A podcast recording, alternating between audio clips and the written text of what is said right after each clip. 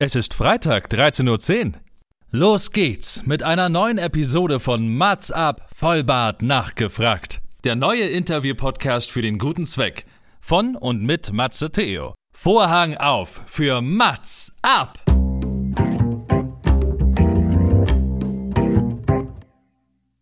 Mats ab, Vollbart nachgefragt ist noch ein neuer Interview-Podcast. Es kommen Leute zu Wort, die Matze Theo, das bin ich. interessant findet und die vorher noch nie die Gelegenheit hatten, ihre spannenden Geschichten zu erzählen. Zehn Fragen, Naja, also fünf. oh, noch fünf. Ja, also zehn in Summe. Oh, egal. Im Anschluss an das Gespräch verabreden sich beide zu einer guten Tat. Mats ab, Erika die Witt. Freitag 13.10 Uhr. Das Wochenende steht vor der Tür und hoffentlich auch mit ein bisschen Sonne. Die gab es ja in der letzten Zeit auch viel zu wenig. Nein, Spaß beiseite. Heute mit einer doch zum Wetter vielleicht passende Sendung mit einem passenden Thema. Es soll nämlich um Urlaub gehen, denn heute geht es um einen Tourguide, wie er in keinem Buche steht. Mein heutiger Gast hat sich während der Pandemie entschieden, als keiner so wirklich reisen durfte, auch nicht innerhalb Deutschlands, einen Reiseblog zu erstellen und dafür die sozialen Medien zu nutzen. Und das hat wirklich funktioniert. Mit Fernweh nach den Philippinen und vor allem Lateinamerika setzt er aber auf die Heimat, ganz nach dem Motto, entdecke, wo du lebst. Obwohl Europa so gut wie ausnahmslos erschlossen ist, hat man bei seinen Bildern und Video das Gefühl, sowas noch nicht gesehen zu haben. Und wir reden hier über den Harz, das Elbsandsteingebirge, Baden-Württemberg und die Insel Rügen und so vieles mehr. Er weiß genau, wo man wann welchen Sonnenaufgang erleben muss, den Sonnenuntergang genießen kann und wo die Sonne vielleicht fast nie scheint. Er wird es uns verraten. Zehn noch nie gestellte Fragen an Hege. Herzlich willkommen. In Klammern TikTok-Star. TikTok-Star, oh Mann. TikTok-Star. Ja, danke, Matze, dass ich hier sein darf. Ich freue mich sehr, dass du mein Gast bist. Ich freue mich sehr, dass du ja meiner Einladung gefolgt bist. Und ähm, es ist ja tatsächlich so. Reisen ist so dein Thema, schon immer gewesen. Also ich glaube auch, du hast mal in einem Interview gesagt, du bist ja da geboren, wo andere tatsächlich Urlaub machen. Deswegen hast du auch schon so ein gutes Gef- Gefühl so für, für ähm, Touristen, für Tourismus und auch was vielleicht schön und nicht schön ist. Aber eher Ja. was Schönes, glaube ich, weil das nicht schön ist, spielt ja irgendwie gar keine so große wirkliche Rolle. Und ich weiß auch gar nicht, ob es wirklich nicht schöne Tourismusorte gibt. So, aber darum soll es gar nicht gehen, sondern ja, um die doch, die schönen gibt's Sachen. auch. Die gibt's auch. Ach, lass uns mal bei dem Positiven bleiben. Und ja, du hast so seit, seit zwei Jahren, kann man sagen, oder seit zweieinhalb Jahren hast du das wirklich öffentlich gemacht, nimmst ganz viele Leute mit und ähm, bist dadurch sehr erfolgreich und deine Videos sind wirklich nicht nur viel geklickt, sondern auch viel bestaunt. Gibt es denn noch etwas zu seiner Person, was ich vergessen habe, was wir vielleicht noch vorher wissen müssen, bevor wir in die einzigartigen Fragen gehen? Ach nee, also ich glaube, du hast mich wirklich sehr, sehr ausführlich, sehr gut vorgestellt. Ähm, wie du schon gesagt hast, also mich zieht es halt vor allen Dingen eben auch hier nach Deutschland oder eben auch in Teile von Europa. Und ich glaube, du hast eigentlich wirklich alles so auf den Punkt gebracht. Außer das mit dem TikTok-Star vielleicht. Das stand ja auch nur in Klammern, weißt du, das kann man ja, Ja. lesen, dass es nur in Klammern ist. Nein, aber ich denke, äh, wir sollten trotzdem das eine oder andere Mal sagen, wo man deine Bilder auch sehen kann, beziehungsweise Ja. werde ich alles in den Shownotes verlinken, weil dann kann man sich davon sprichwörtlich tatsächlich selbst ein Bild davon machen. Du hast fünf Fragen mitgebracht über dich. Ich habe fünf Fragen mir auch ausgedacht. Ich habe meine Hausaufgaben gemacht auch über dich und da bin ich sehr, sehr, sehr gespannt. Fangen wir mal mit deinen Fragen an und da lernen wir dich ja auch nochmal ganz anders kennen. Was würdest du neuen TikTok-Creatern verraten? Da sind wir schon wieder beim Thema TikTok. Ja, tatsächlich. Also ähm, ich habe mir natürlich auch Fragen ausgesucht, die auch so ein bisschen in meiner Community immer wieder gestellt werden. Ja, super. Und das ist so genau so eine Frage, ähm, wie, wie machst du das? Wie hast du angefangen? Ähm, ja, welche Technik benutzt du? Und vor allen Dingen, ähm, auf was muss ich achten, wenn ich selber so einen Kanal erstelle? Und das ist ja gerade so ein Trend. Jeder will ja gerade, jeder macht einen Podcast, jeder fängt Mhm. an, TikToks zu produzieren oder Reels, je nachdem, ähm, oder macht einen Blog. Und ähm, komischerweise bei manchen funktioniert es und bei manchen ist es so, ähm, dann, dann geht es noch nicht so richtig ab oder stagniert. Und dann fragen mich tatsächlich viele, vielleicht was ähm, ich so gemacht habe. Und ich wiederum frage wieder andere, die natürlich schon sch- viel, viel weiter sind, was denn deren Erfolgsgeheimnis ist. Und wie es halt immer so ist, eine genaue Antwort gibt es da nicht, aber vielleicht gibt es ein paar Sachen, die ich jetzt aus den zwei Jahren mitgenommen habe, die ich vielleicht so ähm, jungen Creatoren, die jetzt anfangen, äh, vielleicht mit auf den Weg geben kann. so, so ganz altväterlich. Oder? Ne? So, genau.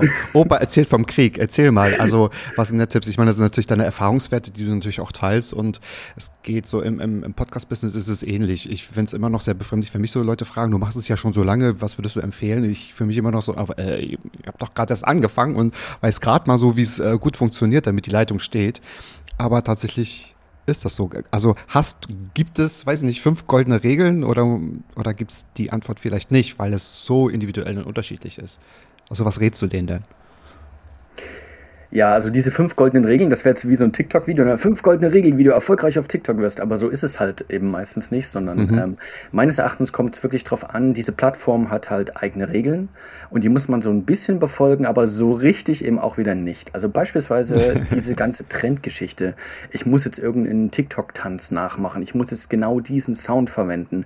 Ich muss jetzt genau das eine nachspielen, was, die, was dieses TikTok-Haus in, in den USA jetzt gerade als Trend propagiert das ist eine Sache, wo ich mir sage, ähm, nein, das müsst ihr nicht. Macht einfach mhm. euer eigenes Ding. Das ist das gleiche wie jetzt zum Beispiel bei dir mit dem Podcast.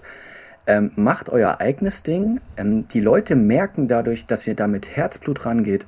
Und wenn ihr da mit Herzblut rangeht, dann wird das auch irgendwann honoriert werden. Vielleicht nicht so schnell. Also es ist ja gerade bei TikTok, ist es ja Social Media auf Speed. Es ist ja so ja. schnelllebig.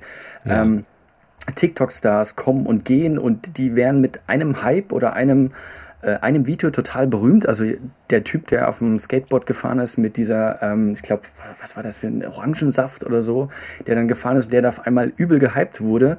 Aber so schnell ist der Hype eben auch wieder weg. Und ich glaube, auf TikTok kommt es eben wirklich darauf an, langfristig wirklich sich eine Nische äh, zu bauen und einfach sein eigenes Ding durchzuziehen. Und das ist, glaube ich, das Erste, was ich wirklich sagen würde, ähm, dass Qualität und langfristig sein eigenes Ding machen sich wirklich fort, äh, sich wirklich durchsetzt, anstatt irgendwelchen Sachen hinterher.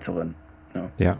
das hast du auch mal geschildert, du bist ja langsam gewachsen und ich denke auch, das hat vielleicht auch ein bisschen mehr Nachhaltigkeit. Also wenn dich Leute natürlich auch kennenlernen mit den Videos und nicht nur dieses eine Video irgendetwas äh, gerade ja, äh, hyped oder gehypt wird, weil genauso schnell wird es dann natürlich auch abgelöst ne, durch, durch, durch an, andere Creator. Ich habe auch mal Feedback bekommen von wegen Podcasts dürfen nicht länger als eine halbe Stunde sein, weil dann hört es keiner zu. Am besten man veröffentlicht es sonntags und keine Ahnung. Ich dachte mir, naja, aber äh, take me as I am. So, ich, ich lasse es jetzt natürlich so und du hast natürlich auch, also das Thema hast du ja nicht ausgesucht, was ist gerade trendig, sondern das war ja sowieso schon, weiß nicht, ob man sagen Hobby Hobbys sagen kann, aber eins seiner Leidenschaften tatsächlich das, das Reisen und das Erkunden. Und wenn man denn bei sich ist, glaube ich, kann es auch nur gut werden, oder? Ich denke auch mal, Qualität setzt sich durch. Also wenn sie von einem kommt, du hast es gerade gesagt, so ja. mit, mit Herzblut. Genau, ja. Und das fand ich auch ganz interessant, als ich mich so ein bisschen mit dir beschäftigt habe. Ein bisschen ist gut, also als ich mir fast alles angeschaut habe. Das Reisen, das ist ja ein Thema. Man schafft ja nicht alles, also nicht ja. in Gänze das Reisen ist ein Thema, das ist ja nicht neu. Das heißt, du zeigst ja kein neues Thema, sondern du zeigst es ja bloß anders. Und ich glaube, das ist nochmal eine Herausforderung, das tatsächlich so zu machen. Und wenn man dann erfolgreich wird, was jetzt auch immer Erfolg heißt, aber wenn du ganz viele Leute damit ermutigst und, und schöne Sachen zeigst und auch ähm, wirklich so viele deine Bilder gut finden und die Videos, ähm, dann ist das ja auch nochmal eine Herausforderung an sich, bevor man sagt, ich habe jetzt irgendetwas entwickelt oder äh, Tänze entwickelt, die neu sind und zeige die auf TikTok, sondern es ist ein altbestehendes Thema. Das heißt, die Community, die Reisecommunity, die ist gut zueinander. Ähm, also, wie du schon richtig sagst, ne, das, was ich mache, ist überhaupt nichts Neues. Diese Sachen, ja. äh, diese Sehenswürdigkeiten, die die gibt es schon seit jeher und die sind auch über die Tourismusverbände und in zahlreichen Reiseführern, Büchern, die sind überall drin. Aber ähm, die sind jetzt halt eben durch TikTok einfach, würde ich sagen, einfach neu verpackt. Und ich glaube auch so ähm, aufbereitet, dass sie eben auch für die jüngere Generation irgendwie nachvollziehbar ist. Weil, sind wir mal ehrlich, also ähm, niemand von der Gen Z rennt mit einer Landkarte rum oder geht in eine Touristinformation und geht dort an diese Tafel, wo diese Übersichtskarte ist mit den ganzen Flyern und sucht sich dort irgendeine Wanderung raus. ja. Und ja. ähm, das ist halt die Sache, die, man, jetzt gibt es ja sogar Google. Google sagt ja, oh, die Gen Z, die googelt nicht mehr, sondern die geht auf TikTok oder auf Instagram und gibt dort ihre Suchbegriffe ein. Mhm. Und das ist, glaube ich, eine Sache, die auch ganz wichtig ist für diese ganzen Tourismusverbände auch in Deutschland, dass die da so ein bisschen aufwachen müssen, ähm, dass sie so ein bisschen eben wegkommen müssen von, äh, von den Gewohnheiten, wie sie eben sonst waren. Nämlich, dass, ähm, dass vor allen Dingen eine Generation bisher ist ja dort hingekommen in diese deutschen Mittelgebirge, die waren so gut ausgestattet und so gut informiert. Die haben vorher Karten studiert, die haben vorher auf der Website gesurft, die haben sich Wanderführer gekauft, die haben sich eine Route auf Komoot gemacht oder was auch immer. Also die sind ja wirklich ja. auch total erfahren. Also wenn ich zum Beispiel an meine Eltern denke, ja, wenn die irgendwo im Zittauer Gebirge Urlaub machen, die wissen schon alles. Die wissen schon genau, wo sie hin müssen. Äh, die wissen die ganzen Routen, die haben sich das alles schon markiert. Und ähm, jetzt kommt eine neue Generation und die mit meines Erachtens äh, auch vor Corona also ich generalisiere das jetzt natürlich, ne? aber gar nicht so den Link hatte, okay, ich kann aus meiner Stadt, Hannover, Leipzig, Berlin, ich kann da rausfahren und ich kann in Spreewald fahren, ich kann in den Harz gehen, ähm, ich kann äh, in, am, im Werratal mir ein Kanu mieten. Also das ist ja mhm. erstens mhm. meines Erachtens auch so ein bisschen stark durch Corona gekommen. Und die gehen äh, meines Erachtens eben nicht so erfahren in diese ganze Geschichte rein. Und da müssen sich, glaube ich, die Touri-Verbände auch erstmal drauf einstellen. Mhm, das stimmt, ja. Und dann ist es natürlich auch hilfreich, wenn sowas nett aufbereitet ist. Und ja, du hast aber natürlich recht, wenn ich mich daran erinnere, nach dem Abi war ich äh, für eine gewisse Zeit in Kalifornien oder in, ähm, an der Westküste und da war uns klar, also Roadtrip, wir hatten auf den Straßen kein Internet. Ne? Also das war also da gab es kein LTE, da, da war dann kein Empfang, da hat man noch mit einem Fotoapparat ähm, quasi die Fotos gemacht und dann hat man sich halt gut vorbereitet. Jetzt merke ich auch, dass die Urlaubsplanung sich auch so ein bisschen gewandelt hat, dass man per Hashtags vielleicht sucht, so Must-Haves, weiß ich nicht, Florenz oder Italien oder whatever und man relativ spontan bucht oder halt auch, wie du sagst, es ist wirklich sehr im Kommen, glaube ich auch, vor der Haustür gucken, ne? So, wirklich vor der Haustür oder zumindest so deutschlandweit. Ich zähle das mal zur Haustür auch äh, dazu. Und ähm, noch eine ganz gute Frage, die sich da anschließt. Du hast gerade schon über, ich glaube, Corona war tatsächlich ein, ein Effekt, der das wahrscheinlich verstärkt hat, also äh, definitiv. Und äh, deine Frage, warum ist Outdoor und Vanlife und Wandern aktuell so im Trend, liegt das nur an Corona? Tja, da kann man jetzt natürlich philosophieren. Also ich habe mir natürlich da irgendwie so eine Antwort dafür gebastelt. Ähm, auch wird ja gerade viel diskutiert. Die, äh, meines Erachtens hat sich durch Corona ja auch allein schon, wie wir arbeiten, total gewandelt. Also ähm, mhm. so aktuell, ne, viele eben haben diese Homeoffice-Erfahrung gemacht und am mhm. Anfang waren ja viele total skeptisch mit Homeoffice und irgendwo von anders arbeiten. Funktioniert das über, äh, überhaupt? Viele haben jetzt so ein bisschen auch die Annehmlichkeiten von Homeoffice gemerkt oder dieses Digital Nomad, das ist ja gerade absolut der Trend. Ich krieg gerade auf meine For You-Page auf TikTok nur solche Sachen. Hey, ich arbeite von Bali. Hey, ich arbeite von den Malediven und so weiter und so fort. ähm, das ist das, was sich viele äh, wünschen, was aber natürlich nicht vielen vergönnt ist. Da gibt es ja so ein Meme, ne? wir können nicht alle in Berlin äh, in einem äh, Coworking Space sitzen und die zehnte Dating-App erfinden, sondern es muss natürlich auch Leute geben, äh, die weiterhin, sagen mal, wirklich an einem Arbeitsplatz arbeiten.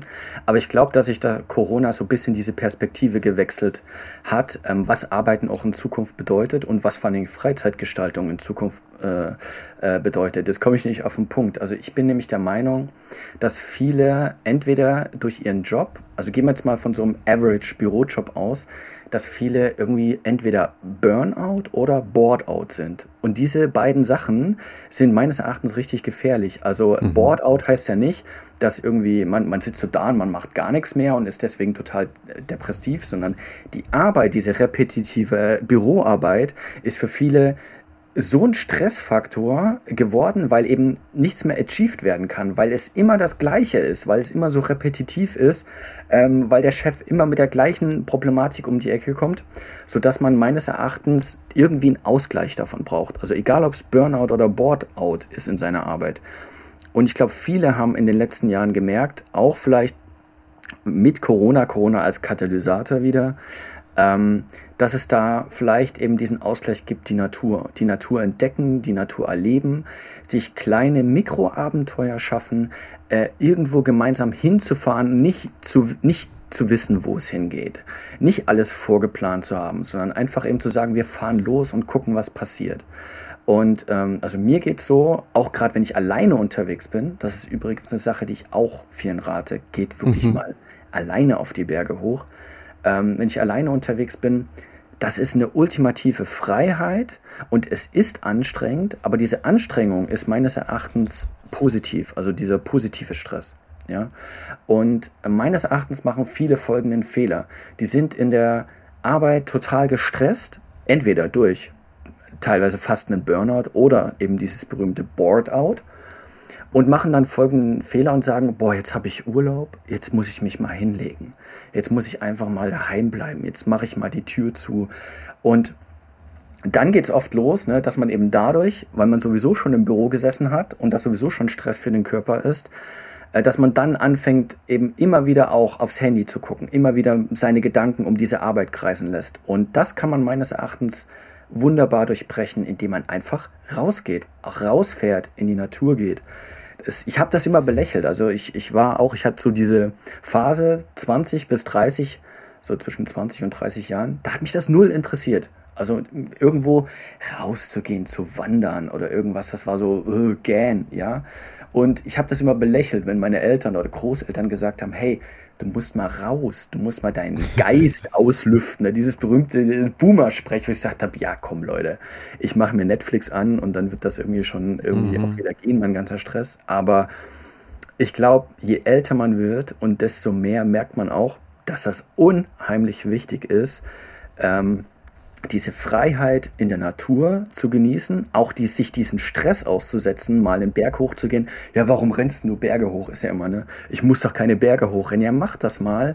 Macht einfach mal diese Erfahrung, allein irgendwo eine Klamm oder einen Klettersteig hochzugehen. Ihr kommt danach mit mehr Energie zurück, als ihr reingegangen seid. Das war jetzt ein langer Monolog. Sorry, Matze. Nö, es ist ja gut. Ich habe ich hab dir auch die Frage gestellt, war übrigens eine Frage, eine sehr tolle Frage. Ja, da stecken aber so viele wichtige Themen dann auch drin. Also auch das hat es ja damals schon, also so Vanlife, weiß nicht, in, so vor unserer Zeit in den 60ern, 70ern auch gegeben, so eine romantische Vorstellung. Man baut sich halt so ein, ein, ein Van aus und dann zieht man durch die ganze Welt. Ne? Das hat natürlich was, was Romantisches. Jetzt ist es tatsächlich auch vielleicht ähm, realisierbar, weil man hat wenn das Internet gut läuft und wenn man so arbeiten kann, macht man halt auch hinten auf dem Bett mein, so, so ein Laptop hoch und schaut natürlich, in welcher Zeitzone sich man gerade befindet, aber dann kann man auch die Meetings machen und man kann dann auch vielleicht schneller oder einfacher, die Barrieren sind ja dann niedriger, so die Natur dann tatsächlich auch nutzen. Genau. Da gibt es wahrscheinlich wirklich eine große Kluft, weil viele können halt nicht von überall aus arbeiten. Die sind halt ja in Handwerksberufen, die müssen tatsächlich auch noch zur Arbeit fahren, die haben kein Homeoffice, ja. die sind irgendwie, ne? Und das ist auch gut, dass es diese äh, wichtigen Berufe gibt. Ähm, genau Aber das. vielleicht, sorry, Matze, eine Sache will ja. ich vielleicht da noch kurz nachschieben, weil du es gerade ansprichst. Ja. Ähm, also viele denken irgendwie, dass äh, das bei mir so läuft, weil ich das so machen kann, ich von überall äh, aus arbeiten kann. Ich habe einen ganz normalen 40-Stunden-Job. Und ähm, dann fragen mich eben ganz viele, ja, wie geht denn das zusammen? Du bist ja so oft unterwegs. Und dann sage ich, ich habe auch nur 30 Urlaubstage, habe halt die Möglichkeit, eben auch Überstunden aufzubauen, dadurch auch ein bisschen mehr wieder frei. Aber ich bin nicht einer von denen, der quasi so diesen, äh, ich, ich kann mein, quasi meine Arbeit von Bali aus machen. Also will, will ich tatsächlich mit dazu sagen, um anderen eben auch Mut zu machen. Ja, ja. ja. Naja, das heißt, du verdienst damit ja nicht dein hauptsächliches Geld, das du rumreißt, oder du kannst jetzt nicht irgendwie, weil du zehn Stunden in der Woche arbeitest, äh, in Mexiko den Rechner aufschlagen und äh, nächste Woche ähm, in Bali sein. Gibt es aber dennoch irgendwie so also kannst du ruhige Tage aushalten oder nutzt du quasi jedes gute Wetter und jedes Wochenende oder jedes verlängerte Wochenende aus? Weil das kenne ich nämlich auch aus dem Bekanntenkreis, die wirklich alles ausnutzen, gleich ganz früh losfahren und so spät wie möglich zurückkommen und dann gleich den Montag jetzt mal als Beispiel zu nennen, so wieder zu arbeiten. Ich muss sagen, ich gehöre nicht dazu. ja, also vielleicht kannst du dir vorstellen, dass wenn ich, also ich habe gerade gesagt, ne, ich habe meine, meine Urlaubstage und die sind so durchgeplant, also die sind wirklich äh, getaktet. Ich ähm, habe auch schon mal gesagt, ne, ich habe Norditalien in fünf Tagen durchgemacht. Fünf also Tagen. Urlaub Mhm. bedeutet für mich auch ganz oft einfach Content zu produzieren. Und ganz viele sagen dann wieder, na Moment mal, du kannst das doch dann gar nicht genießen. Das ist doch dann wieder nur Arbeit und Stress für dich. Aber tatsächlich ist das eben dieser positive Stress. Also klar, es ist stressig. Ich bin, äh, wenn ich so einen Urlaubstag dann durchs äh, Tessin gewandert bin oder so, ich bin auch an dem Abend total platt. Ne? Aber das ist meines Erachtens positiver Stress. Und das ist genau das. Und ich genieße dadurch, dass ich eben dort lang gehe, diese Aufnahmen mache. Das ist, also ich hoffe, man, das kommt auch rüber in den Videos, dass mir das wirklich Spaß macht, dass das eben genau mein Ding ist. Viele sagen, ja, leg doch mal die Kamera weg, du kannst doch mit der Kamera gar nicht genießen, aber nee, das ist genau das, was mir Spaß macht, ja. Ja. Naja, es zwingt dich ja keiner. Du machst es ja, weil, weil du es möchtest. Und du hast natürlich dann auch, wenn du irgendwie Sachen bereist, halt auch ein, ein Auge dafür, sagt, das muss man jetzt irgendwie auch gerade festhalten. Auch wenn du jetzt vielleicht nicht das mit TikTok teilen würdest, du würdest ja vielleicht trotzdem, also wir würden doch alle trotzdem Handyfotos und Videos machen und verschicken. Von daher ist es ja nicht so, dass es nur deswegen rausholst. Gehe ich mal Ja. davon aus. Das ist ja auch nichts Neues, hat sich nur das Medium geändert. Also Ja, ich total. mich noch an ganz lange Dia-Vorträge von Verwandten und Bekannten, die mit so richtig mit drei, vier Dia-Reihen gekommen sind und dann konnten wir den ganzen Abend deren Urlaub angucken.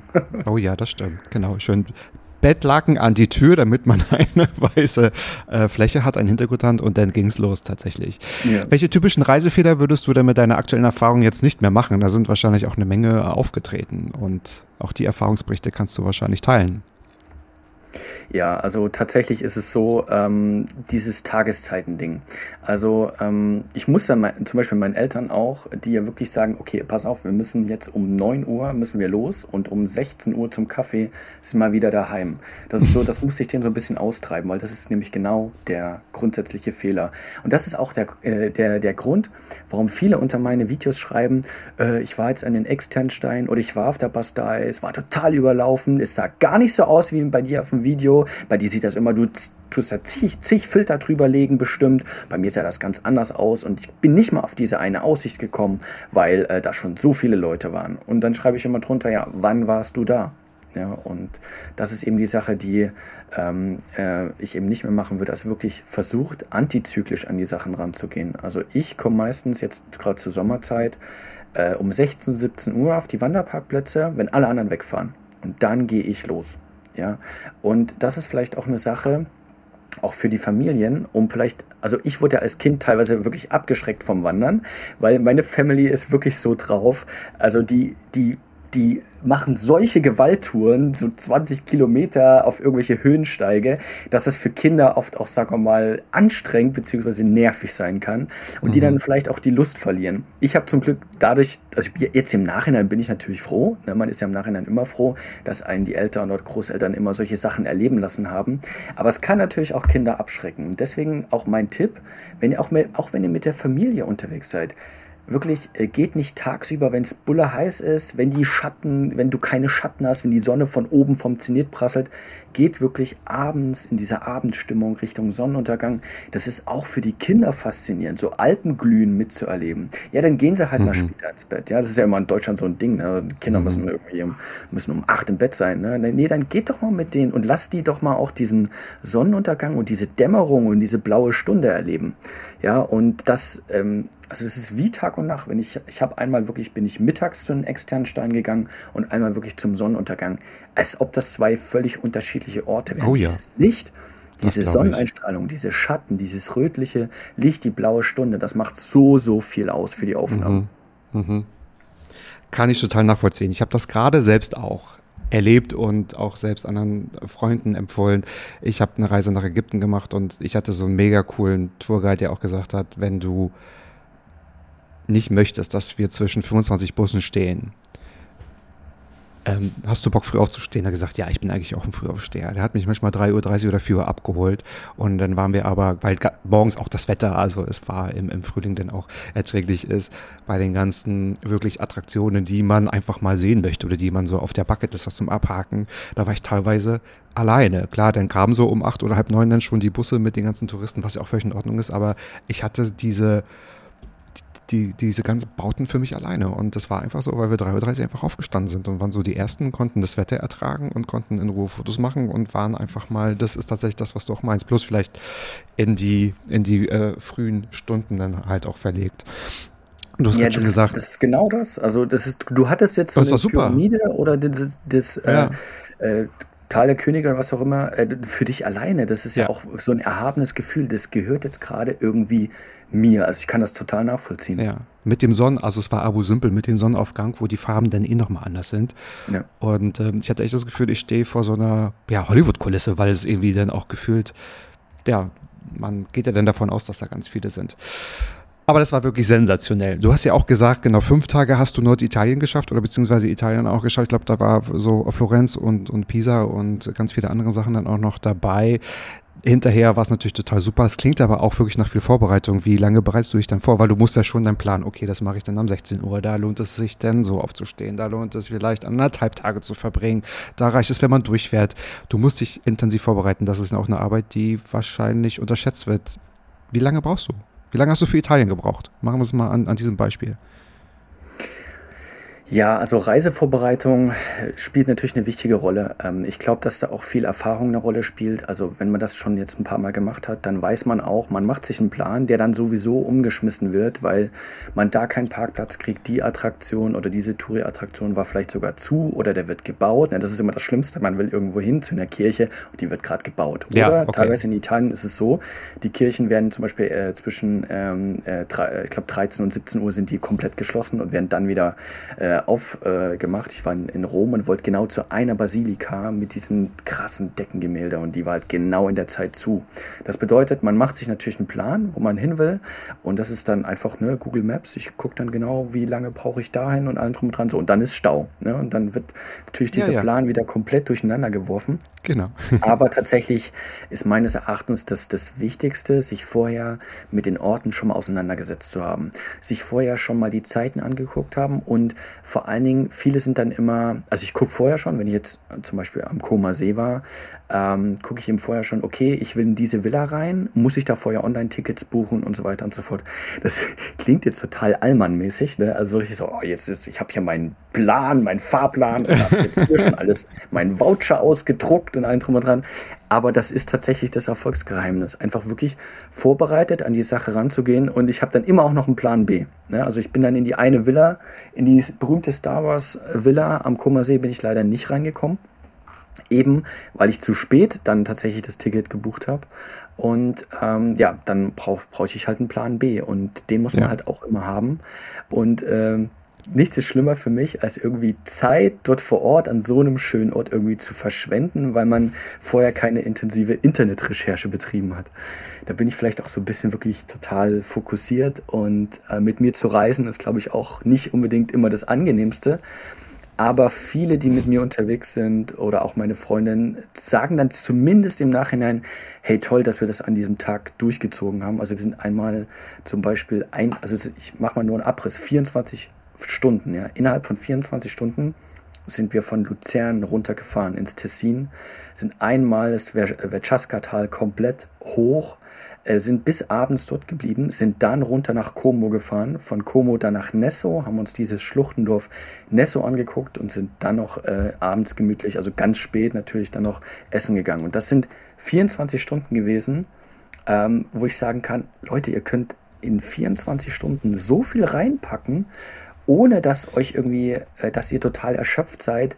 Ja. Ähm, man ist ja. oft zu viel, viel mehr fähig oder es steckt in einem viel, viel mehr Energie, als man denkt, wenn man was gern macht. Mhm. Und wenn man sich auf was freut. Hege, das hat jetzt wirklich zu lange gedauert, dass wir uns kennengelernt haben, weil du hättest auch mit mir Spaß gehabt in Ägypten, weil ich habe in 24 Stunden, ich bin vom Roten gestartet, bin ganz früh nach Kairo, habe da den Vormittag verbracht, bin dann am Nachmittag nach Aswan und äh, habe da dann ähm, weitergemacht, um dann 3.30 Uhr irgendwo dann äh, Richtung Abu Simbel zu starten. Das hätte dir, glaube ich, gefallen. Ja. Merke ich gerade, weil ich habe dann. Das, das so steht auch auf meiner Bucketlist. Du, also wirklich, ohne Scheiß, das können wir auch gerne, liebe Regie, das können wir auch gerne rausschneiden, weil ich jetzt mich bestimmt in zwei Stunden verliere. Ich kann dir den absolut perfekten Plan schreiben. Die Geheimtipps, wirklich, das ist mega. Aber ich glaube, Tipps ist wahrscheinlich auch so ein Punkt. Hast du mal Tipps oder willst du Tipps haben? Das ist, äh, da wirst du wahrscheinlich auch übermannt wird.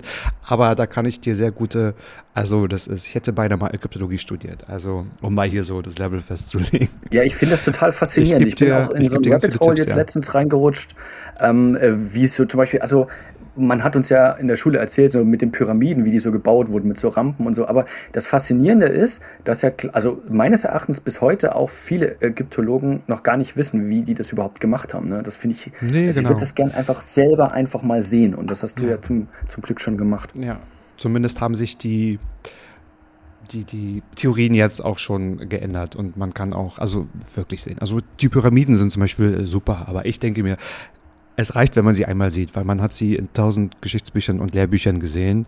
Ähm, ich glaube, einmal das Gefühl, so davor zu stehen und sagen irgendwie, ah, okay, krass, das ist doch irgendwie ganz cool. Dann macht man ein Foto und auf dem Foto sehen sie immer kleiner aus, aber wenn man davor steht, ist es okay. Aber ja, es gibt noch viel, viel spannendere Sachen. Tatsächlich auch, genau. Ich habe ja auch schon erwähnt, du hast dich ja auch gerade so auf, auf Deutschland und auf Europa auch ähm, bezogen und du beziehst dich auch darauf. Es ist ja tatsächlich ausnahmslos erschlossen. Es gibt ja vielleicht irgendwo in Schottland vielleicht mal einen Stein, den man noch nicht umgedreht hat, aber eigentlich erkennt man ganz viel, was ja auch ganz gut ist. Gibt es überhaupt noch Geheimtipps, wo man hinreisen kann oder die du weitergeben kannst? Ja, also Deutschland ist natürlich schwierig. Also wie du schon sagst, also Deutschland ist erschlossen, ja. Klar. Äh, meines Erachtens kommt so ein bisschen drauf an, welchen Fokus man hat. Ne? Also ähm, vielen ist zum Beispiel, die im, äh, jetzt im Westen von Deutschland wohnen, ähm, also so Baden-Württemberg und natürlich eben auch Rheinland-Pfalz, NRW etc., ist meines Erachtens der Osten noch gar nicht so erschlossen oder auf dem Fokus. Also ähm, mhm. es kommt mal so, also das das beste Beispiel ist ja immer so, ne, die Biggie, die dann vom Dresden-Urlaub zurück ins Büro kommt und allen erzählt, wow, ihr glaubt gar nicht, wie schön Dresden ist. Und dadurch kommen dann wieder die anderen Bürokollegen, die dann auch wieder nach Dresden fahren. Und das ist eine Sache, wo ich sagen muss, also es gibt tatsächlich noch diesen wilden Osten. Ähm, also klar, also wenn ich jetzt sage sächsische Schweiz, dann werden jetzt äh, 50 oder 30 Prozent deiner Hörer sagen, was ist denn das für ein Geheimtipp? Also Sächsische Schweiz, da bin ich schon als Kind die ganze Zeit hingefahren. Aber tatsächlich ähm, kommt es aber auf den Fokus an. Also viele, die jetzt zum Beispiel in Baden-Württemberg wohnen, in NRW wohnen, haben das vielleicht noch gar nicht so auf dem Schirm gehabt. Spreewald, ja, genau so ein Ding. Gut, Harz ist natürlich von drei Bundesländern gut erreichbar, aber zum Beispiel solche Sachen wie Thüringen, Erzgebirge, Zittauer Gebirge. Die ähm, Mecklenburgische Seenplatte. Ja, Mecklenburgische Seenplatte und jetzt kommt äh, die neue Laus, äh, Lausitzer Seenplatte, die jetzt durch die ganzen Tagebau entstanden ist. Das ist also eine völlig neue Region, die es vorher noch gar nicht gab. Das bedeutet, da in, entstehen jetzt gerade wirklich tiefe Seen mit azurblauem Karibikwasser. Ähm, das ist auch jetzt gerade alles erst noch am Entstehen. Da sind jetzt die ersten Sub- und Bootsverleihe, die es da gibt. Die ersten Hotels machen da auf, ähm, die ersten Campingplätze und natürlich die, immer wenn Campingplätze, natürlich der obligatorische Hochseilgarten. Das macht jetzt alles da mhm. erst auf. Also das ist jetzt eine Sache, wo ich sage, das kommt erst noch in den nächsten Jahren. Aha, okay. ähm, genau, ja. also Lausitzer Seenland heißt das zum Beispiel. Ja. Ja, das, ähm, muss ich mir gleich mal so notieren. ja, auf jeden Erachtens. Fall. Hm? Ich habe nur gesagt, das muss ich mir gleich mal notieren, weil ja, so. für solchen Tipp bin ich natürlich dann noch dankbar. Ja.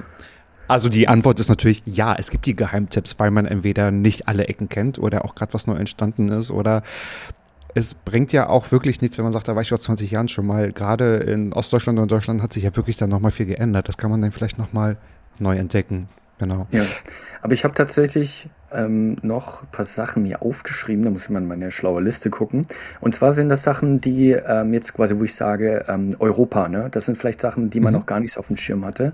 Also zum Beispiel, also gut, was heißt Europa? Georgien ist jetzt schon so in Richtung ne, ähm, Asien. Die Tushetti-Region in Georgien, das, da will ich unbedingt mal hin. Da gibt es mittelalterliche Dörfer, äh, die äh, eigene Wehrtürme haben, die noch wirklich, also so unberührt aussehen. Das fasziniert mich total. Bosnien, Montenegro, Albanien, meines Erachtens immer noch underrated.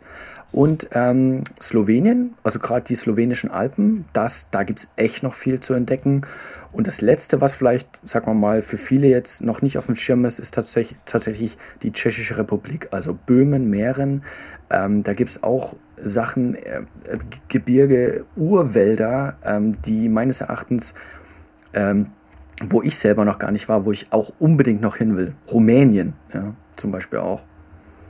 Das ist klasse, ja. Meine Frage zwischendurch geht sie auch so, dass du trotzdem Gebiete erstmal kein zweites Mal sehen möchtest? Also brauchst du da eine gewisse Zeit? Oder ich meine, jetzt abgesehen von, von dem Fakt, du willst natürlich auch vieles auch nochmal neu entwickeln, aber wenn es irgendwie doch so schön war oder deine Freundin sagen würde, komm, lass nochmal Norditalien machen, die Toskana, würdest du ja sagen, nein. Empfindest du denn auch die Gebiete anders, wenn du nochmal hingehst? Tja, das ist eine gute Frage. Also es gibt natürlich Regionen, die einen mehr faszinieren und Regionen, die einen weniger faszinieren.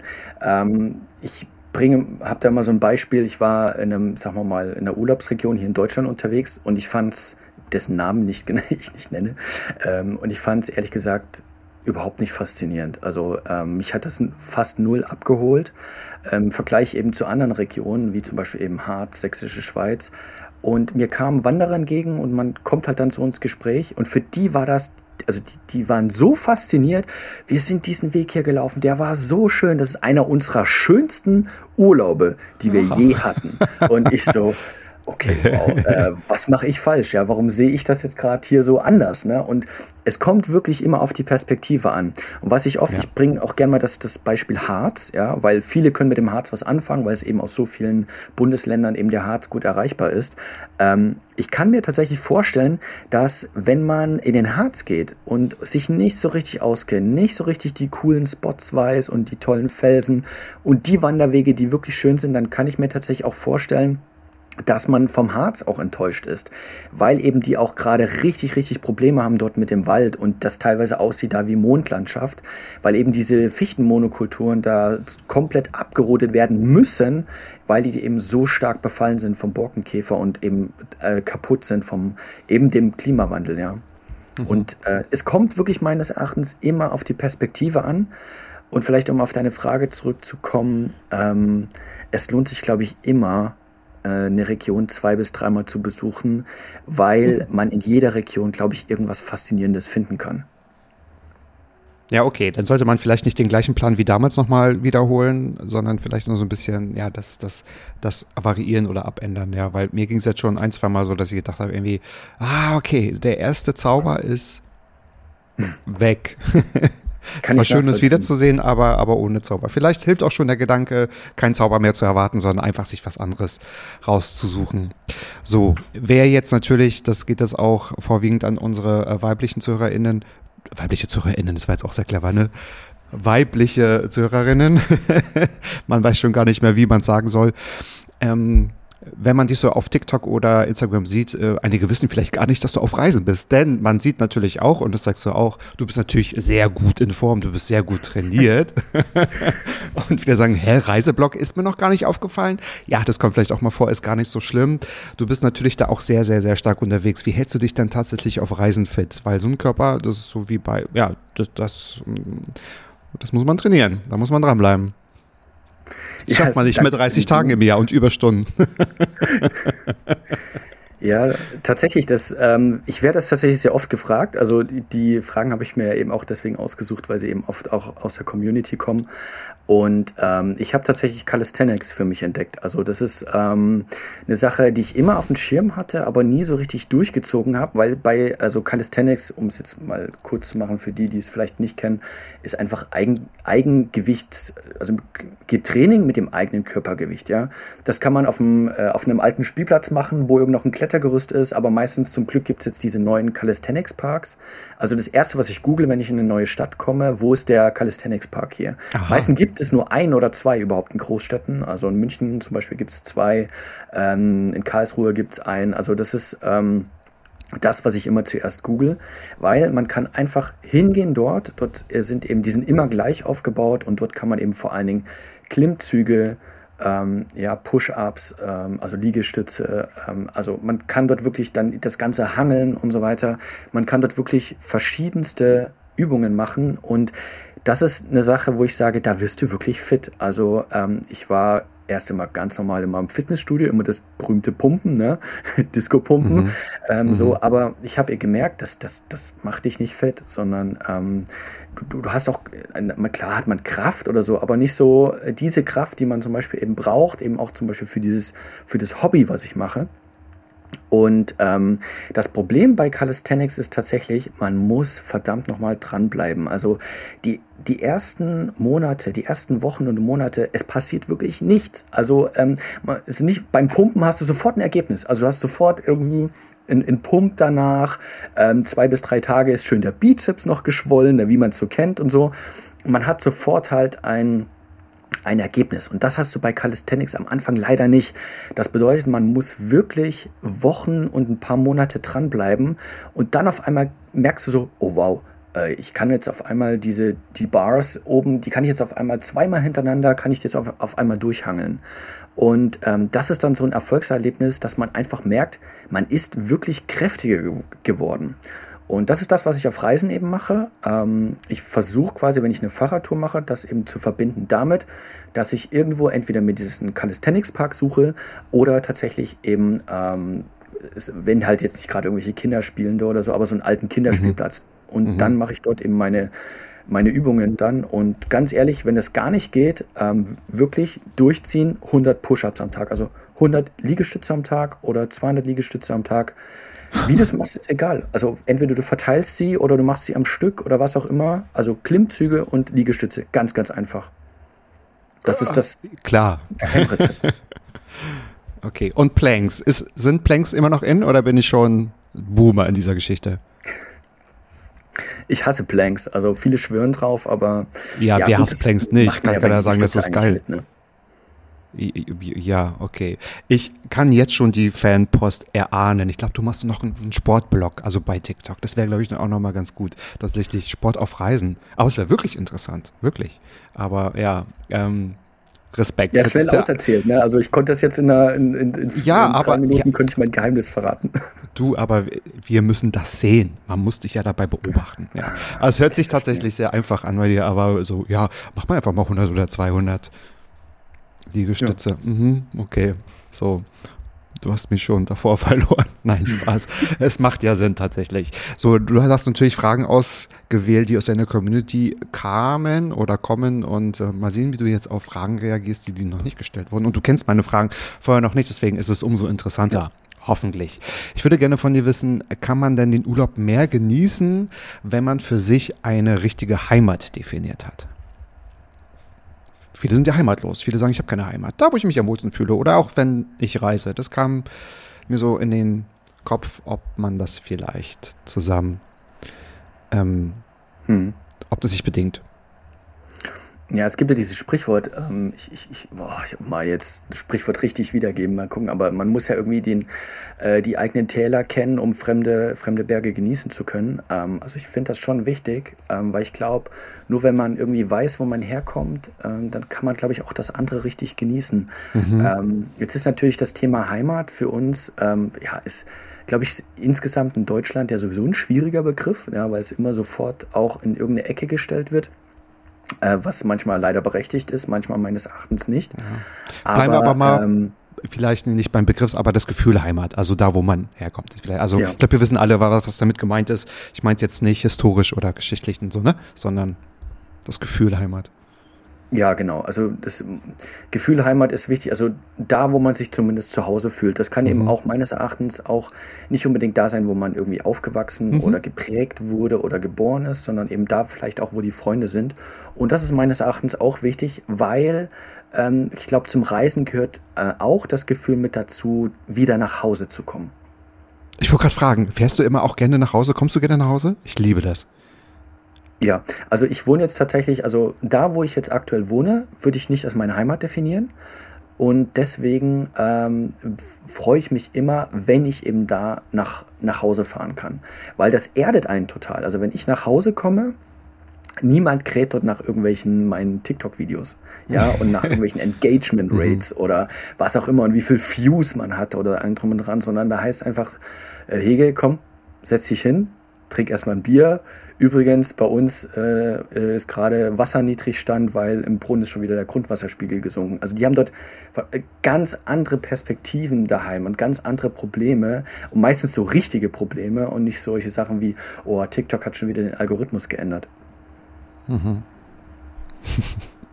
Ich habe 1,4 Millionen Likes, ist jetzt schwierig mit dem Brunnen. Sorry, guys. Ich hab, muss ja meiner Conversion Rate hier arbeiten. Nee, du hast natürlich total recht. Mir geht das auch so jetzt äh, un, unabhängig von Heimat, also so von, von meinem Zuhause, dass äh, egal wie, wie schön der Trip ist, es schlägt irgendwann um, wo ich mir denke, so jetzt aber auch nach Hause ist, ist toll. Also dann freue ich mich auch drauf, weil äh, so, das ist dann, äh, ist glaube ich auch ja. ein ganz, ganz, ganz tolles Gefühl. Das haben ja tatsächlich alle, so ein, so ein Heimatgefühl oder, oder so eine Verbundenheit. Und ich frage mich dann immer, wenn man ob man denn vielleicht so dieses Wegreisen, woanders mal sein und wieder zurückkommen, ob man das dann so wertschätzen kann. Ne? Das war dann hier die Frage, ja. Interessant. Du machst das ja noch nicht hauptberuflich so. Ähm, du machst es ja noch nebenbei, hast du gesagt. Dennoch würde ich gerne von dir wissen, weil das ist, kann natürlich auch mal umschwenken. Äh, ab wann fühlt sich denn ein Hobby wie ein Beruf an? Also vor welcher Schwelle vielleicht äh, bangt es dir auch, dass du sagst irgendwie, okay, mal sehen, wann dass mhm. das Gefühl, das wird man auch hinterher vielleicht erst verstehen, ob das Gefühl irgendwann mal vielleicht weg ist. Oder ist es ein, ein Thema, womit du dich beschäftigst, von wegen, oh, kommt das vielleicht auf mich zu? Will ich das überhaupt? Ja, also tatsächlich äh, beschäftige ich mich damit, mit dem Thema. Ähm, ich bin in der glücklichen Situation, meinen Vollzeitberuf zu haben, ähm, auch die Sicherheit dieses Berufs zu haben und das als Hobby machen zu dürfen. Und ich glaube, das spiegelt sich auch irgendwie in den Videos wieder, weil ich muss nicht, ja, ich muss keine Videos machen, ich muss keine Rate aufrechterhalten, keinem Contentplan folgen und ich muss auch nicht äh, jede Kooperation annehmen. Viele sind eben, die sich äh, dann auch selbstständig machen, sind eben dann auch wirklich gezwungen, das zu machen. Das funktioniert ja gut, solange man wirklich auch gesund ist. Aber ich hatte jetzt tatsächlich, war ich jetzt Anfang des Jahres mal wirklich länger auch krank. Ähm, was ich sonst ja, ich bin also nie war. Ich bin immer ge eigentlich gesund und habe nie Grippe gehabt oder irgendeine Angina oder Corona oder was auch immer. Und da, wenn man das mal so durchmacht, kommt man eben dann von diesen Höhenflügen auch manchmal schnell wieder runter und sagt sich, okay, eigentlich, wenn man jetzt so, wenn ich jetzt selbstständig wäre als Content Creator, als Reiseblogger, äh, dann wäre das jetzt ein Ausfall für mich hier von fast drei Wochen gewesen, in denen ich, ich nichts produziert hätte. Und deswegen mhm. Hut ab vor allen, die diesen Schritt gehen. Ich will das gar nicht verteufeln, sondern ich finde das krass, dass die Leute den Mut haben und sagen, okay, äh, das ist jetzt war ein Hobby und jetzt mache ich das professionell. Aber es kommt natürlich dann auch immer dieser Druck ne, mit selbst und ständig, ne, kennt man ja den Spruch, kommt natürlich genau. auch eben mit dazu. Und vielleicht geht dadurch auch manchmal ein bisschen die Leichtigkeit verloren. Mhm. Eben, eben. Und ob man denn überhaupt so ein Thema, was man als Hobby definiert hat oder schon von Kindheit, auf irgendwie so die, die Leidenschaft, die in, äh, in, einem brennt, dann irgendwie so abgibt, ne? So in diese jetzt wird's, jetzt geht's in eine Pflicht, in ein Pflichtgefühl mit ganz vielen, ich muss jetzt und so. Ja, ja, klar. Ja, ja, klar.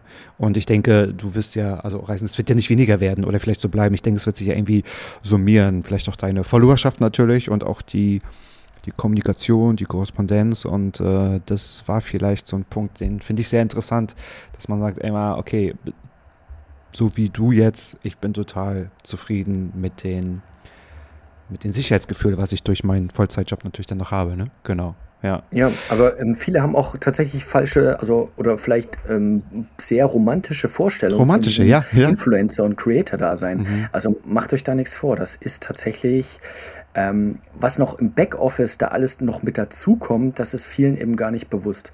Gerade wenn es eben darum geht, man bekommt erste Angebote, erste Anfragen, erste Kooperationen und so weiter. Ähm, das ist auch natürlich mit einem wahnsinnigen Aufwand verbunden, weil ihr eben dann nicht so frei seid, sondern ihr, ihr seid dann quasi eben auch für diesen Kunden da. Und ähm, da ist es immer so, ja, du verdienst ja schnell Geld damit oder so, aber nein, das ist tatsächlich eben, also eigentlich ist das ein richtiges Business. Ne? Und ähm, je, man, äh, man sollte einfach wirklich mit Creatoren einfach untereinander sich wirklich da auch wirklich austauschen, weil da gibt es auch viele Untiefen, in die man da reinkommen kann und viele, sagen wir mal, äh, Problem, neue Probleme, die sich ergeben, die man so zum Beispiel in der Schule gar nicht beigebracht bekommen hat, nämlich zum Beispiel eine richtige Steuererklärung zu machen. ja, Mhm, mhm. Eben. Und wenn es so schnell und so einfach gehen würde, dann wäre das wahrscheinlich schon längst implodiert, ja. Also da steckt schon eine Menge Arbeit drin. Klar, es gibt auch genügend Beispiele, auf die wollen wir uns jetzt gar nicht konzentrieren, wo das vielleicht ein bisschen zu sehr zu unauthentisch vielleicht auch ist. von wegen, ja, man, man hat jetzt warum auch immer, irgendwie Reichweite und man hält irgendwie ganz viele Produkte einfach in die Kamera und sagt irgendwie, oh, das ist total super. Aber darum soll es ja gar nicht gehen. Es ist dennoch irgendwie so Arbeit. Das ist, fällt mir in Deutschland besonders auf. Das ist, wird oft mit so einem entweder so neidvollen Auge angeschaut oder so von, von, von oben herab, ohne wahrscheinlich auch so wie bei deinem Beispiel diese Energie, dein Engagement, deine Leidenschaft dann auch zu wertschätzen und sagt irgendwie, du hast super äh, Content auch, ja. Und ähm, bearbeitest es für uns auch sehr aufwendig. Man sieht es ja auch. Es ist ja nicht so, dass du nur mit der Selfie-Stange darum gehst, das ist geschnitten. Du legst natürlich Musik oder andere Töne drüber und du weißt natürlich schon genau, was du tust. Aber das, also finde es toll, dass du das ansprichst, ähm, wie auch die Mentalität in Deutschland ist, beziehungsweise wie die, wie eben dieser sag mal, Beruf Content Creator oder ja, Influencer ist ja mittlerweile wirklich ein Schimpfwort. Darf man äh, ja gar nicht sagen, eben, ähm, muss man sich ja schämen fast. Also, ja, du weißt, was ich meine, ganz, ganz sarkastisch gesagt. ja, das habe ich ja gesagt. Ja. Blame it on das, me, ja. Das Krasse ist, ähm, ich habe letztens einen TikTok gesehen und zwar ähm, war das, glaube ich, von einem italienischen oder einem Schweizer Creator und der hat ein wunderschönes Video vom Tessin, also vom Ticino, so ein wirklich so ein Gebirgsbach mit so einer kleinen äh, Brücke, so einem kleinen Bauerngehöft. Also das sah wirklich wahnsinnig idyllisch aus. Und mhm. ich bin einfach mal in die Kommentarsektion gegangen. Und es ist, es ist der Wahnsinn. Man hat immer auch die deutschen Kommentare und dann hat man so die Spanier, die Italiener, die Griechen äh, und so weiter und so fort. Und ähm, es ist manchmal wirklich zum Verzweifeln. Alle wirklich fast ausschließlich alle ausländischen Kommentare. Hermoso, grandioso, Paradies, ja, also, also wirklich alle im Erstaunen, Herzchen verteilt. Ähm, und dann natürlich haben wir die Übersetzung dann angeguckt, was für eine schöne Region, ich wäre gern dort oder jetzt habe ich alles gesehen. Dann geht man in die deutsche Kommentarsektion und das erste, was kommt, ja, toll, jetzt rennen alle dahin, jetzt wird es zerstört. Ja, mit viel Filter kann man auch viel drüberlegen. Oh, und so oh dieses, ähm, das ist so eine unterschiedliche Mentalität. Ja, das ist so. Und mhm. man muss sich mal überlegen, also ich mache Content, der ist null politisch und der ist eigentlich überhaupt nicht streitbar oder polarisierend. Und mhm. es ist immer wieder interessant, dass, äh, dass Leute trotzdem daran irgendetwas zu meckern finden und du man teilweise äh, wirklich also so viel Hate abbekommt und jetzt ist natürlich äh, die Sache noch die, ähm, also sagen wir mal so, das war jetzt vielleicht ein bisschen übertrieben, man bekommt nicht viel Hate ab. Das sind immer so drei, vier Kommentare und du kennst das. Die sind halt laut. Man hat 100 ja, ja. positive mhm. Kommentare und drei sind bescheuert und diese drei guckt man sich dann 10.000 Mal an. Mhm. Aber ich frage mich dann immer eben, warum ist das so? Warum haben wir diese, die, nicht diese Mentalität, etwas zu gönnen, etwas wirklich einfach nur schön zu finden, sondern warum müssen wir, und da meine ich uns Deutsche, warum müssen wir immer so viel hinterfragen und erstmal immer das Problem sehen? Und das finde ich irgendwie, weiß ich, ja. das finde ich so schade manchmal. Ich, ich verstehe es auch nicht. Ich habe mir mal so überlegt, oh, so eine Kim Kardashian-Familie oder eine Sendung würde in Deutschland nie funktionieren, weil das, also die sind mega reich und fahren ihre dicken Autos. Die sind natürlich sehr kontrovers. Natürlich da drüben auch äh, werden sie dort diskutiert, aber das würde hier überhaupt gar nicht funktionieren. Und ich spreche jetzt nicht von Katzenberger, versucht es ja so ähnlich. Darum soll es gar nicht gehen. Aber das ist jetzt wirklich ein sehr, sehr guter Übergang, weil du hast jetzt wirklich, also perfekt meine nächste Frage angesprochen, weil ich habe mir mal wirklich die Mühe gemacht und bin in deine Kommentarsektion gegangen. Und ich war äh, nicht überrascht ist, sondern so ein bisschen nicht, nicht erwartet habe. Ich habe fast ausschließlich keine negativen Kommentare gesehen und so. Ähm, ich weiß nicht mal, bei welchem Video ich kleben geblieben bin. Ich glaube, wo du dich auch vorgestellt hast, wo du auch ein paar Infos über dich äh, genannt hast. Und da war ich so fasziniert, weil ich habe ganz oft gelesen, wie sympathisch kann man sein. Wow, toll.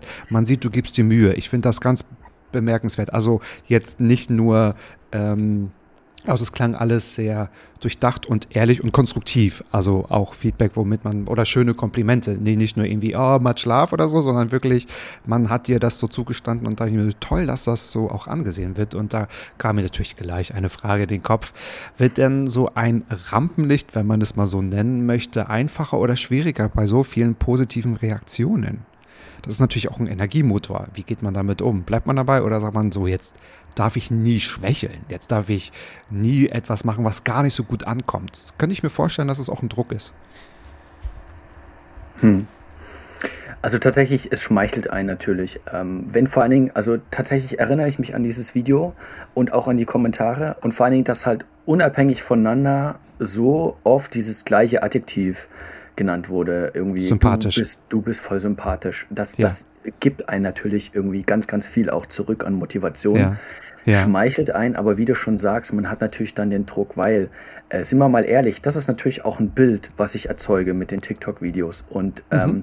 ähm, äh, was, was ich jetzt auch in den letzten Jahren gelernt habe, auch durch Corona und auch durch äh, vielleicht auch persönliche Krisen, auch in der Familie, jeder hat sein Paket zu tragen. Und oft ist es so, man würde der einen Person so gern die Meinung geigen, wie dumm sie ist, wie unqualifiziert sie ist und dass sie einfach ja für ihren Job überhaupt nicht geeignet wäre.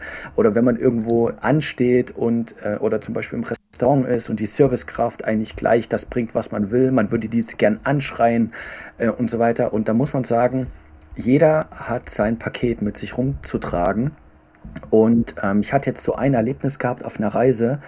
Äh, da habe ich tatsächlich äh, mit meinen Kumpels das erste Mal eine Kreuzfahrt ausprobiert.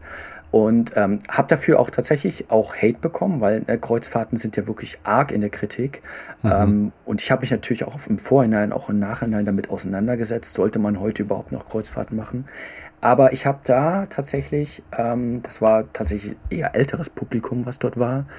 Und da war genau das, wo wir gerade drüber gesprochen haben, nämlich so eine richtige, sorry, so eine, so eine, so eine Deutsch-Allmann-Mentalität. Also da ist ein junger Steward gewesen, der hat sich vorgestellt, der hat gesagt, hey, wenn Sie Probleme haben, rufen Sie bei der Rezeption an. Kam sofort Zwischenruf von hinten, ja, wenn mal jemand an die Rezeption mal rangehen würde hier auf diesem Schiff, das ist ja hier überhaupt nicht mehr tragbar. Kam sofort halt von natürlich den Deutschen, sofort Intervention von hinten.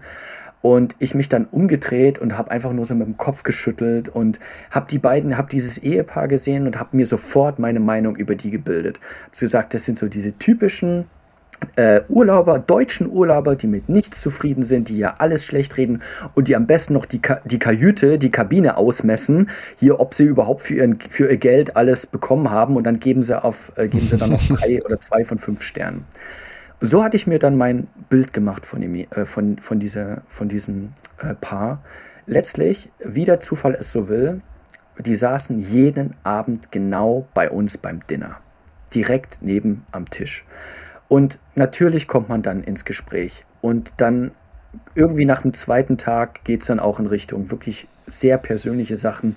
Was haben die erlebt? Was haben die persönlich in ihrem Leben durchgemacht? Und dann hat sich wirklich herausgestellt, dass das eben ein Ehepaar ist, was ähm, so viel auch Schlimmes in ihrem Leben erlebt hat und die sich einfach das jetzt einfach wirklich gönnen als Auszeit von dem, was sie mhm. in der, die Eltern jahrzehntelang gepflegt. Ähm, ein Kind ist bei denen umgekommen ums Leben, ähm, äh, auch behindert, ein anderes Kind ist behindert in der Familie. Und das habe ich so oft gemerkt, okay, du hast jetzt komplett abgestempelt und es reichen zwei, drei Abende, um zu sehen, okay, die tragen ein riesiges Paket mit sich herum. Und das kann vielleicht eben dazu führen, dass sie eben dann deswegen diesen Kommentar auch gegeben haben. Ja, ähm, im Eifer des Gefechts, ja. Ich bin ab, abgeschweift von deiner Frage. Aber was ich damit sagen will, ist, ähm, jeder trägt sein Paket mit rum und klar ist das ein, freut mich das, wenn, äh, wenn mir gesagt wird, dass ich äh, sehr sympathisch rüberkomme, aber natürlich habe ich genauso Tage, ähm, wo ich äh, einfach ein richtiger Stinkstiefel bin. Das zeige ich dann vielleicht nicht im, im, Video, aber das gehört auch zu meiner Persönlichkeit mit dazu. Ich glaube, wie es bei jedem so ist. Ja, ja. Es muss ja auch nicht in das Video, aber es ist natürlich auch schön und vielleicht einigen muss da drauf, so Höflichkeit und Manieren sind halt kostenlos, ne? Also die kann man, das kann man in, in Kommentaren so verpacken oder auch wenn man, wie du in solcher Situation ist. Ähm, du bleibst da vielleicht dabei, sie hätten sich den Kommentar vielleicht auch noch verkneifen können, aber du hast es jetzt viel besser verstanden, sodass du nicht sagst irgendwie, Gott, die sind jetzt irgendwie blöd, so die zwei deutschen Kartoffeln da, was haben die überhaupt zu melden, sondern dass man einmal ja. hinter die Fassade guckt. Wir haben vorhin auch so drüber gesprochen, dass es ja vielleicht auch ein, das ist, ist, ist ja so ein Modebegriff, so New Work, ne, dass man halt so im Vanlife von überall auch arbeiten kann. Äh, es machen ja wahrscheinlich auch einige, die tatsächlich jetzt auch auswandern oder sagen, ich bin ja zwei Jahre unterwegs und mal gucken, wo ich irgendwie morgen aufwache. Meinst du denn, ähm, ja, oder es gibt ja auch so die Begriffe, das Leben beginnt jetzt und äh, Glück ist da, wo die Sonne aufgeht und etc. Also ganz viel auch auf Urlaub und das Leben und äh, das Arbeiten unterwegs, auf das Arbeiten unterwegs bezogen, so rum. Schwerer Satz. Meinst du denn, löst so Outdoor und Vanlife irgendwann mal unseren Urlaub ab, wenn man das halt nicht mehr trennt? Das ist jetzt eine utopische Frage, aber dennoch eine Frage, die ich stellen möchte. Also du meinst das quasi. So Work und Travel ähm, und ähm, genau, dieses, äh, wir arbeiten von überall aus. Natürlich jetzt auch zu wissen, dass es Handwerksberufe gibt, die es jetzt nicht betrifft, aber so dieses, ähm, ja, die neuen mhm. Wege zu arbeiten von unterwegs. Glaubst du, dass es so ein Urlaubsbegriff irgendwann verändern wird, so ein Gefühl? Naja, es ist ja jetzt schon eine Veränderung zu sehen. Also, ne, wir haben so diesen, also ich, ich habe mal das einfach, ich glaube, mit Anfang 20 das erste Mal den Begriff Jahresurlaub gehört. Wo ich mir sage, hä, das, also ich kannte das nicht. Was ist denn der Jahresurlaub? Also was bedeutet das, äh, dass die ein Jahr Urlaub nehmen oder was? Bis mir gesagt hat, nein, das ist so, der ist gerade im Jahresurlaub, weil der seine 20 oder seine 30 Tage nimmt der am Stück. Und ähm, das ist eine Sache, die ich nie gemacht habe. Also ist teilweise sogar vorgeschrieben in manchen Firmen oder auch Behörden, dass, dass der Urlaub am Stück zu nehmen ist um dann eben diesen Erholungseffekt zu haben. Da gibt es auch wieder unterschiedlichste Studien. Ne, ist es jetzt so, man muss irgendwie 14 Tage von seinem Schreibtischberuf irgendwie mal weg sein, um überhaupt einen Erholungseffekt zu haben? Und das habe ich immer bezweifelt, dass das so ist. Also jeder Mensch ist doch unterschiedlich. Ich brauche immer diese kleinen Auszeiten, diese kleinen Mikroabenteuer und komme viel, viel, dadurch auch viel, viel ähm, besser durchs Jahr. Es ist doch meines Erachtens für mich wäre es Horror, jetzt wirklich ein, fast das ganze Jahr zu arbeiten und dann diese 20 oder 30 Tage am Stück das Ganze zu nehmen. Ähm, insofern ist äh, dieser, meines Erachtens geht der Trend ja sowieso hin zu diesen Mikroabenteuern. Ich nehme mir mal ein verlängertes Wochenende. Ne? Ich nehme mal den Donnerstag, Freitag frei, vielleicht noch den Montag. Und das unterschätzen viele wenn ich mir Donnerstag, Freitag frei nehme, vielleicht noch den Montag und vielleicht ist der Montag noch ein Feiertag oder der Donnerstag ist ein Feiertag, ich kann so viel in diesen Tagen machen. Ich kann einen kompletten Urlaub in, in da mir reinzimmern. Wenn ich das richtig gut plane und vielleicht nicht so eine lange Anreise dagegen habe oder einfach mal eine, eine kurze Anreise zu, zum Flughafen, dann kann ich mit diesen vier, fünf Tagen, eben zum Beispiel ne, Norditalien, kann ich ja. so viel anfangen. Ja. Und deswegen fragen eben auch viele, ja, äh, wie viel Urlaub hast du eigentlich? Und habe ich gesagt, ja, das, das waren jetzt, also das, was ich dir in diesen drei Videos gezeigt habe, das habe ich an drei Tagen auch gemacht. Mhm. Insofern auf, in Zukunft meines Erachtens, dass jeder eben wirklich dieses Vanlife und dieses Remote-Arbeiten und dieses Digital Nomad ähm, äh, Leben leben wird, das ist meines Erachtens utopisch weil wir ja jetzt schon in dieser Situation sind, dass eben wir kaum, äh, zum Beispiel in den Serviceberufen, in den, in den Retail-Berufen, dass wir ja teilweise überhaupt nicht die Möglichkeit haben, diese Stellen zu besetzen, weil eben viele Jugendliche sich das eben gar nicht mehr vorstellen können, wirklich einen äh, 9-to-5-Job wirklich an einem Standort sein ganzes Leben machen zu wollen. Und äh, deswegen wird das meines Erachtens ein Luxus sein, was wieder nur wenigen vergönnt sein wird. Mhm. Ja. Und auch so ein Urlaubsgefühl zu haben, ist eigentlich auch schön, wenn man sagt, okay, ich habe hier meinen Beruf, ob es jetzt der Traumjob ist oder nicht, sei jetzt mal dahingestellt, dass man halt einfach die Arbeit macht und dann so Tage plant, weil ich denke mir, ich wurde zum Beispiel ganz oft gefragt, ob ich mir eine Weltreise vorstellen könnte. Ich denke mir, ich stelle mir das in der Planung ganz schrecklich vor. Also wenn man dann irgendwie so drei Monate hier, drei Monate da oder Wochen und dann irgendwie weiß, ah, ich muss jetzt schon den nächsten Ort irgendwie planen. Ich, das brauche auch eine Planung und dann irgendwie so ein ganzes Jahr irgendwie nicht zurückzukommen, glaube ich, fände ich irgendwie schwierig. Also, ne, da hat natürlich jeder seins und da wird jeder seinen Weg finden, aber dafür bin ich zum Beispiel auch nicht gemacht, genau. Ich habe manchmal, also kleinere Abenteuer, ja, ich habe dann aber auch gerne mal eine längere Strecke, um zu sagen, so äh, ein, zwei Wochen, dann ist man tatsächlich raus und dann kommt man noch irgendwie an. Ich mag so bei einigen Orten mag ich es auch dort etwas länger ähm, zu genießen und zu verbringen. Ähm, meine letzte Frage ist an dich, lieber Hege, was ist denn in deinem Leben bereits schon so gut, von dem du möchtest, dass noch mehr davon passiert? Urlaubstage. Eieiei, das ist, das ist eine schwierige Frage eigentlich. Die klingt immer so schön, aber die ist recht schwierig. Ja. Ja, ja, ja, ja.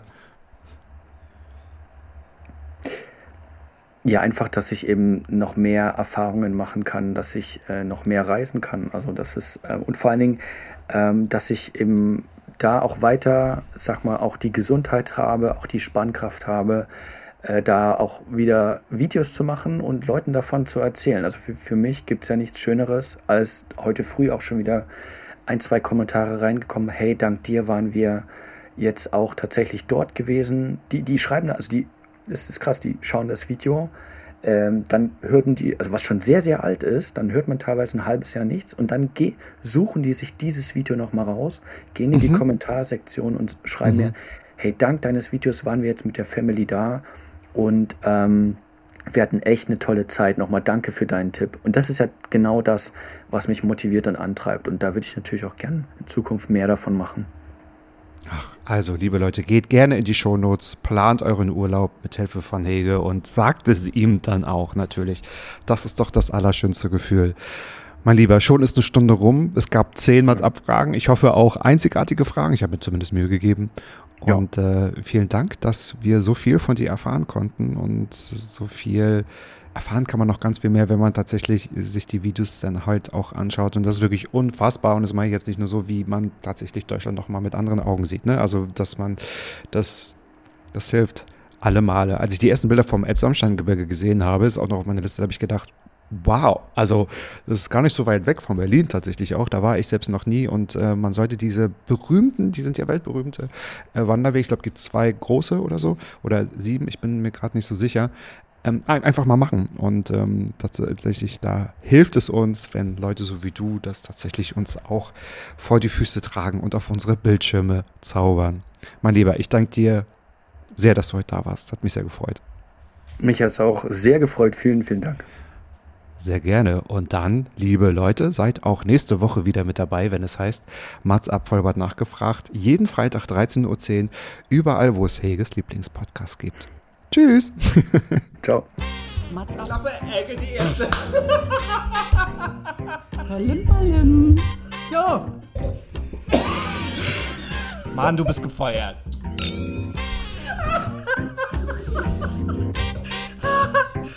Ich war noch in der Probezeit. Mats?